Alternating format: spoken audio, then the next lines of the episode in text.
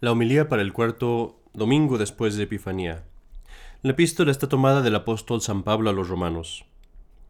Hermanos, no tengáis otra deuda con nadie que la del amor que os debéis unos a otros. Puesto que quien ama al prójimo tiene cumplida la ley. En efecto, estos mandamientos, no cometerás adulterio, no matarás, no robarás, no levantarás falso testimonio, no codiciarás nada de los bienes de tu prójimo, y cualquier otro que haya, están recopilados en esta expresión, amarás a tu prójimo como a ti mismo. El amor que se tiene al prójimo no sufre que se le haga daño alguno, y así el amor es el cumplimiento de la ley. El Evangelio está tomado del apóstol San Mateo. En aquel tiempo Jesús entró en una barca acompañado de sus discípulos.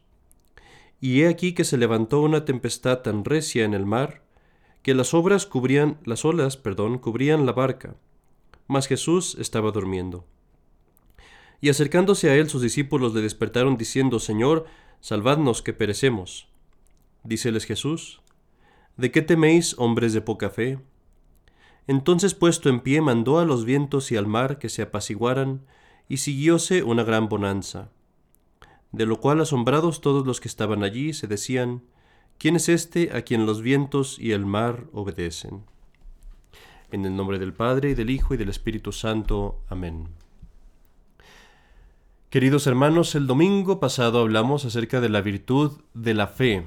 Decíamos de la fe, que la fe es aquella virtud teologal que nos permite, que nos conecta a Dios, permitiéndonos conocer a Dios en cuanto es posible en esta vida. También dijimos que la fe es muy importante porque nos da una, una imagen verdadera de la realidad, un concepto completo de la realidad.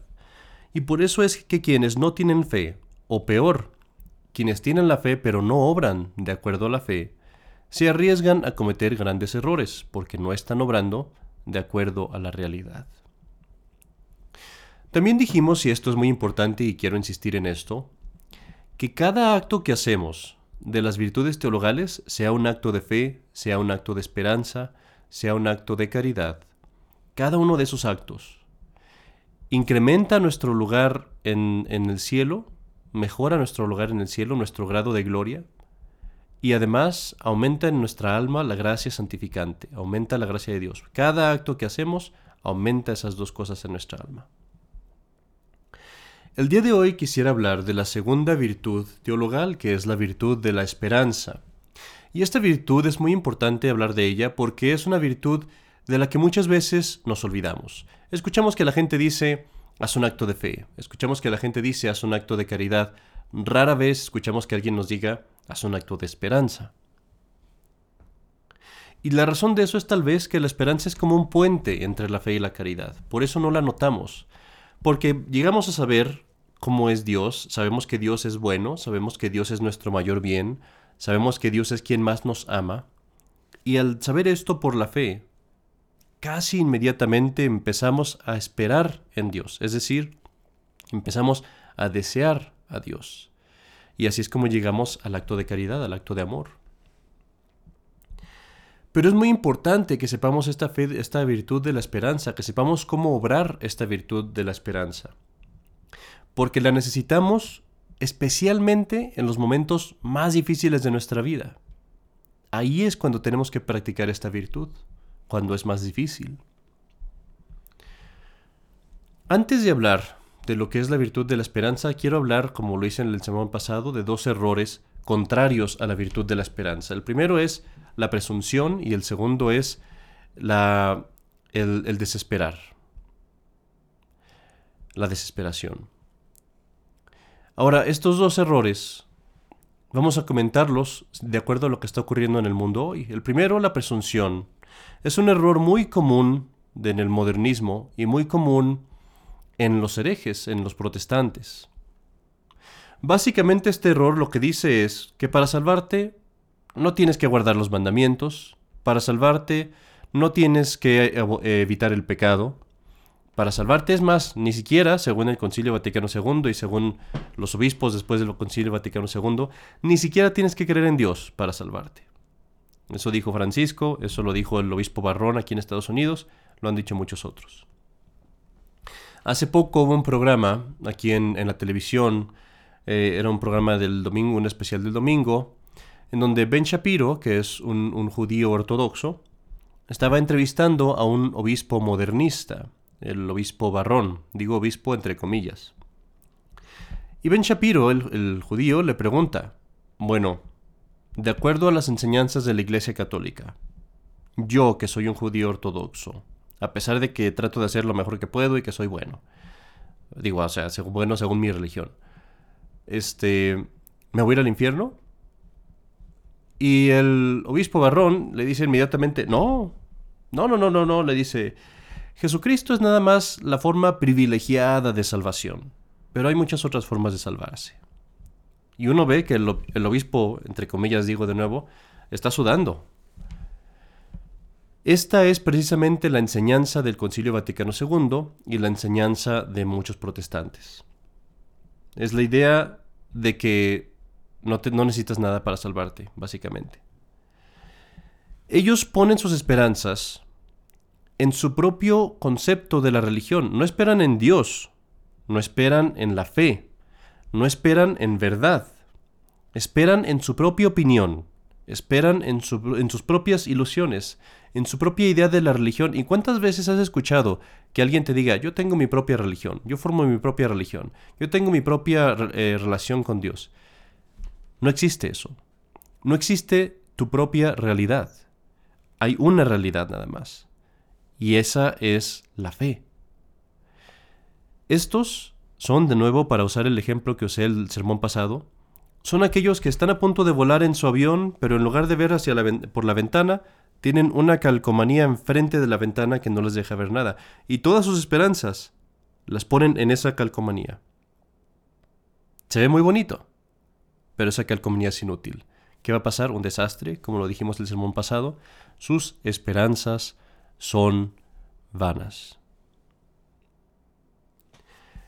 El error opuesto a esto es lo que se llama la desesperación. Y me dirás tú tal vez, bueno, yo no veo mucha desesperación en estos tiempos. Pero la desesperación puede tomar muchas formas. La vemos en nuestra sociedad. La desesperación la podríamos definir como esto como el perder la esperanza de la vida eterna, perder la esperanza de una relación con Dios. No esperar en eso más, tener, hacer de cuenta que ya no tenemos esa opción. Y esto lo vemos por todos lados en nuestra, en nuestra sociedad. Vemos una falta de esperanza en la vida eterna en aquellos que no se preocupan de ninguna otra cosa más que de la salud de sus cuerpos o del placer de sus cuerpos. Vemos una desesperación de la vida eterna en aquellos que se entregan a la brujería o al paganismo. Vemos una desesperación de la vida eterna en la música que se escucha hoy día en el mundo, en las noticias, en las películas, todas enfocadas en los placeres, en las cosas mundanas, en esta vida. Y vemos finalmente esta desesperanza de la vida eterna. En ese intento vano, estúpido, podríamos decir, de nunca morir. Esa idea que tiene la gente hoy, de que nunca van a morir y de hacer todo lo posible por nunca morir. Y le llamo un intento estúpido y vano porque es imposible. Todos vamos a morir. Y esto llega a ser a veces tan grave que muchas personas llegan a renunciar a sus esperanzas eternas llegan a renunciar a los medios de alcanzar la vida eterna, como es la misa, como son los sacramentos, con tal de preservar su vida temporal. Ponen su esperanza de nuevo en una cosa vana o desesperan totalmente de la vida eterna. La desesperanza, pues, la desesperación, la vemos en este, en este eh, apego a esta vida y a este mundo en que, ponemos todas nuestras, toda nuestra inversión, todo nuestro dinero en esta canasta, en, este, en esta vida temporal, olvidando que algún día la vamos a abandonar. Y eso pronto. Y que se supone que la abandonamos por la esperanza de algo mejor. Por otra parte tenemos la hermosa virtud de la esperanza. La virtud que consiste en que, habiendo conocido a Dios, gracias a nuestra fe, empezamos a desear a Dios. Y no solamente a desear en Dios, sino también a confiar que Dios se va a comunicar a nosotros y que Él no se olvida de nosotros, sino que más bien nos va a compartir su vida eterna y que nos va a ayudar a conseguir su amor y su vida eterna en el cielo. Ahora, mis queridos hermanos, va a ser más fácil que apreciemos esta virtud si vemos cuánto la necesitamos. La virtud de la esperanza la necesitamos para perseverar en el bien. No nos es posible perseverar en el bien si no tenemos la virtud de la esperanza. La virtud de la esperanza la necesitamos para perseverar a través de las dificultades. Y vemos un ejemplo de esto, un perfecto ejemplo en el Evangelio de hoy. Vemos a nuestro Señor con los apóstoles en, en lancha, en el, en, el, en el bote, y hay una tormenta alrededor de ellos. Nuestro Señor duerme y los apóstoles están asustados porque piensan que el bote se va a hundir. Pero nuestro Señor era la mayor seguridad que podían tener. Necesitaban tener más fe, necesitaban tener más, esperanza nuestro Señor. Muchas veces nos vemos sacudidos por los problemas de esta vida. Hay dificultades, hay uh, traiciones, hay toda clase de problemas, e incluso la, guerra misma que nos hace el mundo, el demonio y la carne. Si, sin ninguna duda podemos comparar a nuestra alma en el mundo de hoy con ese pequeño botecillo, movido por todos lados, sacudido por todos lados por la tormenta, por una tormenta furiosa. Por un lado estás atacado por las olas de la sensualidad, por otros lados por las olas de la música, por otro lado por las olas de las malas películas, por las olas de los medios sociales de comunicación, por los compañeros de trabajo, por la gente en las calles. Por un lado eres atacado por las falsas religiones, eres atacado por los políticos, eres atacado por aquellos que conservan una falsa idea del catolicismo, eres atacado a veces hasta por tu propia familia.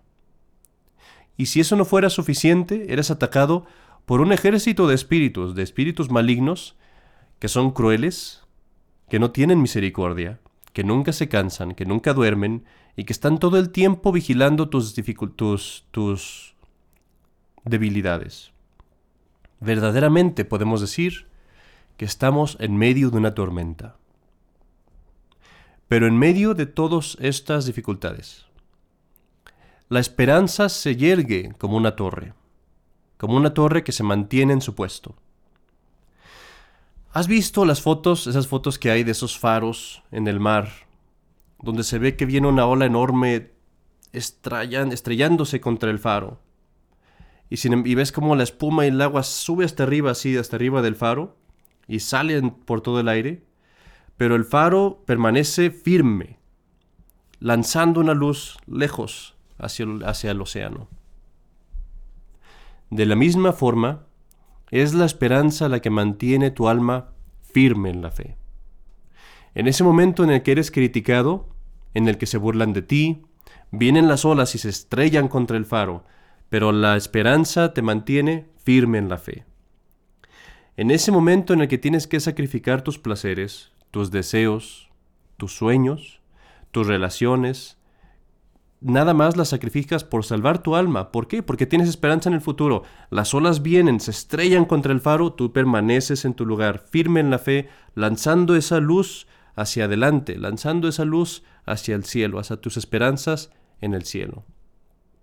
Cuando llega la enfermedad, cuando el desastre golpea y no te bastan riquezas, no te basta el éxito, Todas las cosas que tienes son inútiles para restaurar tu salud o tu familia o tu felicidad temporal. Vienen las olas, listas para destruirlo todo. Y puede ser que hagan que el faro se mueva un poco, puede ser que hagan que te tambalees un poco, pero el faro permanece firme. ¿Por qué? Porque está lanzando su luz hacia adelante, buscando la felicidad no en esta vida, sino en el futuro, en la vida eterna. El faro está fundado en la roca, como, que, como nosotros nos fundamos en nuestro Señor Jesucristo, que es la roca. Y fundados en Él, compartimos su inmutabilidad, compartimos la fidelidad de Dios mismo, porque nuestra esperanza no está puesta en nuestro propio poder, sino en el poder de Dios. ¿Cuándo ejercitas tú la virtud de la esperanza? La ejercitas cuando rezas y rezas y rezas y parece que Dios no te responde tus oraciones, y sin embargo confías, esperas, que Dios te va a dar lo que más conviene para tu salvación. ¿Cuándo ejercitas la virtud de la esperanza? La ejercitas cuando no importa cuánto hayas pecado, aún así crees que puedes cambiar. Crees que Dios te va a ayudar a dejar de pecar. Que habiendo perdonado tus pecados en la confesión, es tiempo en el que puedes empezar de nuevo desde cero y que puedes dejar de pecar absolutamente si tan solo haces lo que está de tu parte.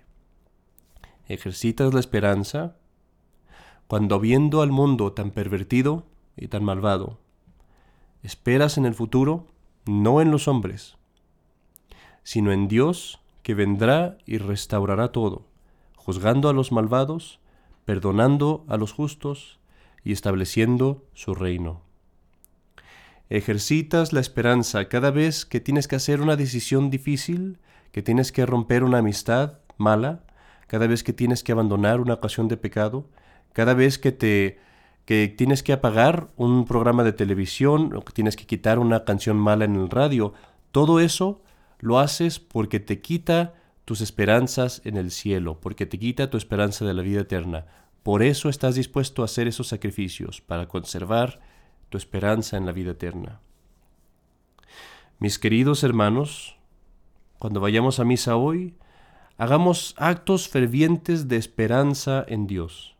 Pongamos todos nuestros deseos en el cielo. Renunciemos a esta tierra. Pongamos toda nuestra inversión en Dios. Hagamos nuestras decisiones no buscando la felicidad en esta tierra, porque esa siempre, siempre nos va a eludir, sino más bien busca asegurar tu felicidad eterna en el cielo. En el nombre del Padre, y del Hijo, y del Espíritu Santo. Amén.